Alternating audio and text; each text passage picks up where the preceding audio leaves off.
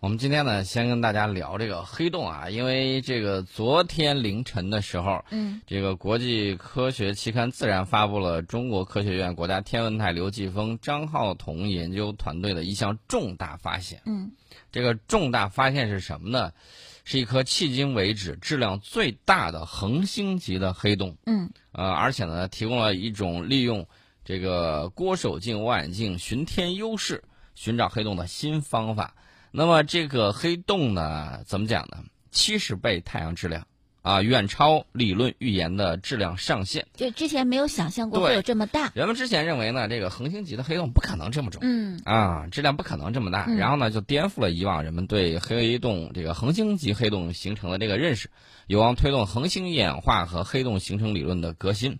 大家会想，这有什么用？暂时还没有什么用，啊，将来你可能会利用，利用什么呢？利用黑洞的引力弹弓啊，进行星际旅行，说不定就有用。现在的这个研究呢，其实是前人栽树，后人乘凉。嗯大家呢也在前人的基础之上啊，踩在巨人的肩膀之上不断前进。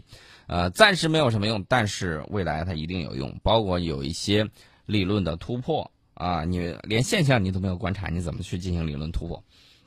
黑洞呢，给大家简单科普一下啊，黑洞这个东西呢，一听名字，顾名思义，很黑很黑的洞啊，其实呢，它是一种本身不发光的神秘天体，嗯，连 X 射线啊，不是连那个光线它都逃不出来。对对对，那么任何物质包括光无法从它身边逃离。根据质量的不同呢，黑洞一般分呃分成几种啊，一种是恒星级的黑洞，比如说像太阳，如果坍呃塌缩了之后，慢慢的、慢慢的，太阳有可能会变成一个黑洞。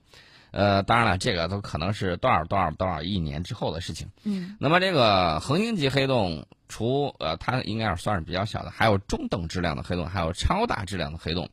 这个恒星级黑洞，这个顾名思义，也就是由大质量的恒星死亡形成的嗯啊，在宇宙中属于这个普遍广泛存在的居民这是啊，恒星的肉体还是灵魂呢？对，都有身份证啊。理论上预言，银河系里头有上亿颗恒星级黑洞、嗯啊。你说白了，这个哪儿都是坑。你想星际旅行，如果你一脚踏到黑洞的边缘哎，，吸走了。吸进去了、嗯啊。但是迄今为止呢，太天文学家仅在银河系发现了约二十颗恒星级黑洞，而且呢都是通过黑洞吸及半星气体所发出的 X 射线来识别的。这个质量呢都小于二十倍太阳质量的黑洞。嗯那么这个发现呢，就是验证了那句话：“世界之大，无奇不有啊，什么样的这个情况都有。”呃，但是呢，你怎么去找到这个数量巨大、没有 X 射线辐射的黑洞呢？这个就是世界天文学界近年来研究的热点和难点。呃，二零一六年秋天的时候开始，国家天文台领导的这个研究团队呢，利用郭守敬呃望远镜展开这个双星课题研究，历时两年。监测了一个小天区之内三千多颗恒星，突然就发现，在一个 X 射线辐射凝聚的双星轨道之中，有一颗八倍太阳质量的蓝色恒星。这个恒星呢，你知道它在干嘛吗？嗯，我们知道，一般情况下恒星不咋动啊，这是相对而言的，对。嗯但是其实呢，这个恒星是在围绕着啊，就是它就简单讲吧，科学家发现这个恒星啊，八倍质量的蓝色恒星在干什么呢？在跳舞，在太空中跳舞啊，而且跳的是这种华尔兹，转一圈又一圈，转一圈又一圈。广场舞哈。嗯，呃，广场舞呢就是乱，呃，它就是 左右都乱蹦了。但是呢，说这个华尔兹只是打个比喻啊，广场舞其实也很棒。我们有很多这个朋友跳广场舞，身体很健康，我觉得这是一个很很值得推广的一个活动。那么这个跳华尔兹的这个恒星呢，它到底围着什么转呢？反正我们那儿看不见东西。然后呢，这个它这种周期性运动就引起了天文学家的关注。嗯然后呢，大家瞪大眼睛啊，盯准那个位置去找相关的这个情况。然后呢，光谱特征一测，发现光谱也不一样啊，那个看不见的天体极有可能是一颗黑洞。所以说呢，研究人员随即进行了确认。呃，他这个确认呢，不再是通过这个郭守敬天文台，而是通过西班牙十点四米口径的加纳里大望远镜和美国十米口径的凯克望远镜，进一步确认了，呃，就是看不见的那个天体的光谱性质，计算出来这个黑洞的质量呢，大概是我们太阳的七十倍。呃，在两年之久的监测时间里面呢，这个郭守敬天文台，呃，就是郭守敬望远镜，为这项研究做了二十六次观测，累计曝光时间大概是四十个小时。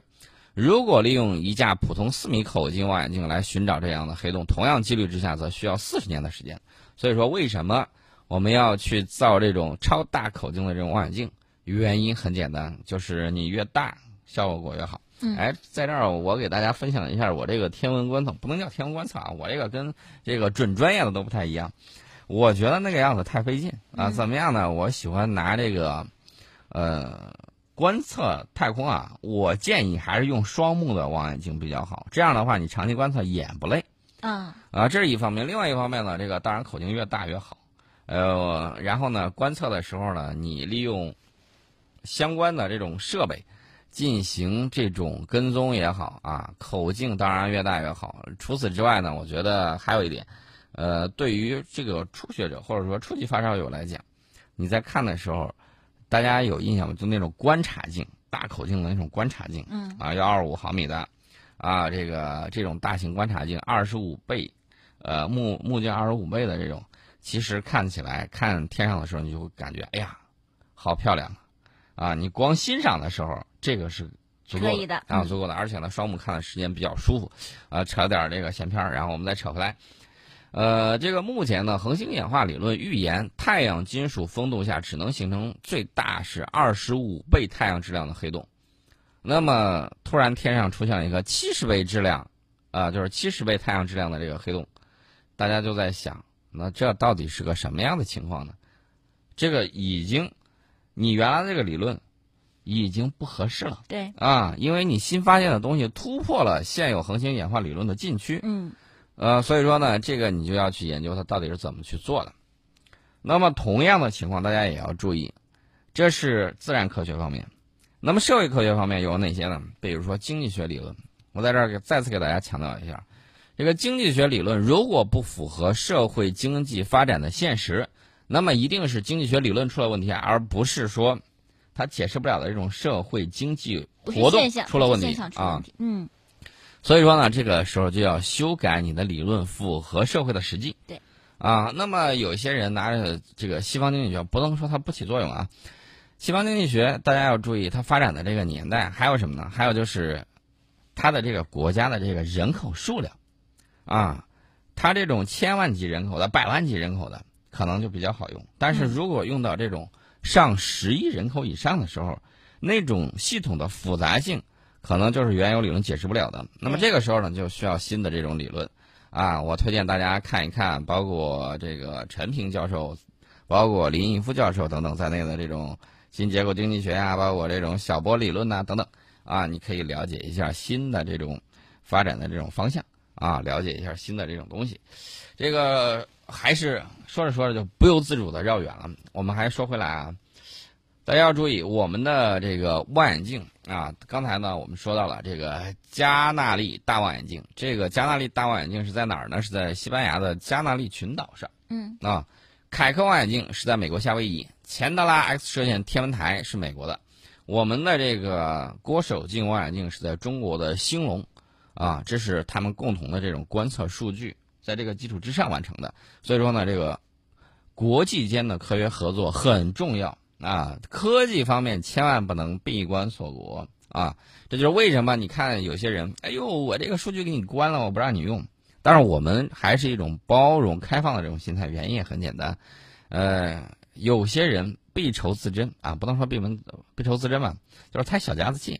这个样子的话，我觉得在科技发展上，人为设置障碍，不太利于科技的这种进步。呃，你看，我们提到了这个发现七十倍质量的这种。恒星黑洞就包括了五十五位作者，啊，来自中国的、美国的、西班牙的、澳大利亚的、意大利的、波兰的、荷兰的七个国家，二十八家单位，就合众人之力了。合众人之力，所以说呢，这个接下来啊，这个美国激光干涉引力天文台就是那个 LIGO 啊，从二零一五年开始，通过探测引力波的方法，发现了数十倍质量的这种，就是数十倍太阳质量的黑洞。嗯。二零一七年，这个。雷纳韦斯，还有这个吉普索恩，还有巴里巴里什，因为在这个 LIGO 的建造和引力波探测方面的贡献呢，被授予诺贝尔物理学奖。这个 LIGO 的台长大卫雷茨呢就评论说，在银河系之内发现这种七十倍太阳质量的黑洞，将迫使天文学家改写恒星级黑洞的形成的这种模型。那么这个非凡的成果呢，将与过去四年里美国激光干涉引力波天文台以及欧洲的室女座引力波天文台探测到的这个双黑洞合并事件一起，推动黑洞天体物理研究的这种复兴。那么利用这个郭守敬天文台极呃望远镜啊，嗯，极高的这种观测效率。天文学家呢有望发现一批深藏不露的黑洞，开创批量发现黑洞的这种新纪元。为啥我一说郭守敬老提到天文台呢？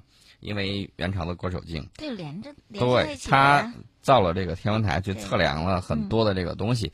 所以说呢，我一说郭守敬，第一反应是天文台，没有说出真正的名字郭守敬。我们这个名字叫郭守敬我天文望远镜。嗯，好。那大家呢也可以继续关注我们的节目，也可以随时通过微信跟我们节目取得联系哈。嗯，那么我们继续请宋伟宋伟老师来讲。我们接着跟大家聊啊，这个未来这个郭守敬望远镜超高的这种观测效率呢，它一定会展开相应的计划。嗯。然后我们的这个科研团队呢，将开展一个叫“黑洞猎手”的计划。嗯。啊，不是把黑洞都逮过来，而是发现它。预计在五年之内，呃，发现并且测量近百个黑洞，并最终呢描画出一幅黑洞的群像。到那个时候，是否还有新的黑洞之王出现，我们可以拭目以待。嗯，大家可能会说，你画这个黑洞图群像有什么用处？嗯，啊，大家还在还记得地理大发现的时候吗？嗯，就航海大发现的时候，前人也是一步一步啊，对吧？在这个海洋上进行这种探险，对。那么我们这个新的大航海的时代，其实就是太空时代啊。所以说呢，你对周围的这种描述，大家不要忘了，地球资源是有限的，如何能够利用周围行星、恒星啊这种资源是很关键的。而且就是这个东西，我们发现了，暂时不知道它有什么用，是我们现在能力所限。嗯。也许未来我们的能力就可以解释或者让它有用。你。了解规律，你就可以利用规律啊！这现在一时半会儿可能不管用，但是将来随着这个大家知识的这种积累啊，理论方面不断的突破，将来就有这种可能性。我也岔开一下，就是关于体育有那个兴奋剂的检测，你的这个样品呢是要留十年的时间，为啥呢？因为现在可能检查不出来，但十年以后呢，可能就检查出来了。对，我觉得这个还是随着技术的进步，在不断的这种发展。大家还记得不记得原来？这个就是有一个案件，嗯，是怎么找到的呢？通过他这个留下的这种 DNA 的一些东西，然后呢进行比对的时候，跟他那个，因为这个 DNA 呢，他的这个跟他亲属的是有相应的接近的，对。然后呢，通过他这个亲属的这个验血，你就可以把它锁定到很小的这种范围。嗯。只要当年有一些系列的证据，哦，大家也知道，现在你出门比较安全，比较放心，在城市里头。呃，咱们不能说做到夜不闭户，最起码晚上的时候，你三更半夜你就吃个火锅什么之类，相对来说还是比较安全。没问题啊，嗯，很多外国人来中国啊，第一反应就是晚上可以出去，然后人家就很惊讶。我原来有个朋友在俄罗斯啊，还有一些在这个法国呀、德国啊，在包括在英国、在美国的都有。晚上是另外一个世界，晚上是另外一个世界。不敢出门啊！不敢出门啊！晚上就老老实实在学校啊，在家里头待着就对了。嗯。晚上出门了通常都是酒鬼、流浪汉，或者是黑帮，嗯啊等等这些，啊，所以说呢，这个外国的晚上，你看那真是到晚上了，那就是晚上了，那就是晚上了，不像咱们这儿啊，这个大家还记得不记得宋朝的时候还有那个晚上。夜间还有这个活动，对呀，咱们这儿夜间也有啊。其实呢，我告诉大家，整个东亚地区，嗯，算是这个治安条件比较好的地方。那么这个里头呢，也可以看出来文明的这种积淀以及文明的这个程度。嗯，你想，一个国家连治安都搞不好，晚上成群结队，这个流浪汉、流氓四处乱窜，啊，看个足球，这个足球流流氓满地乱跑。嗯，你可以想象一下，这个文明啊，这个确确实实是需要积淀的。咱不说你啊，这个温良恭俭让，光这些这种野蛮的这种情况，你就会觉得，刚从森林里头出来时间不太久。这个这个情况大家也会看到啊。另外一点呢，就是这个做好这个治安呢，它有什么样的好处呢？首先，经济可以更加繁荣啊，更多的这种时间，大家可以用来这个消费啊什么之类的。所以说呢，你这个跟经济也是相关的，啊，你要非要搞到这个有些地方，你比如说墨西哥，墨西哥的这个毒枭很厉害啊，甚至跟国家这个跟国家机器分庭抗礼，嗯，弄到美国说我要这个出手要去怎么样啊？其实不要忘了，我给大家点一个点一句，他那一些军火都是从哪儿来的？你看他拿着美国制式的 M 四、AR 十五啊什么之类的这个东西，大家可以想象一下，这东西从哪儿来的？除此之外，不要忘了 CIA 在里面可是有大量的这个东西在里面的。嗯。所以说呢，这个基本上是 CIA 到哪儿，哪儿就会乱的一塌糊涂啊，这是相关的这个情况。呃，我们在昨天的时候也看到了伊朗啊，一下逮了三十个 CIA 的这个间谍啊，然后国内局势也平静了下去。啊，这是相关的情况，我们稍微点一下。接下来呢，我们要给大家继续聊这个医学科技方面的东西。那我们在广告之后继续。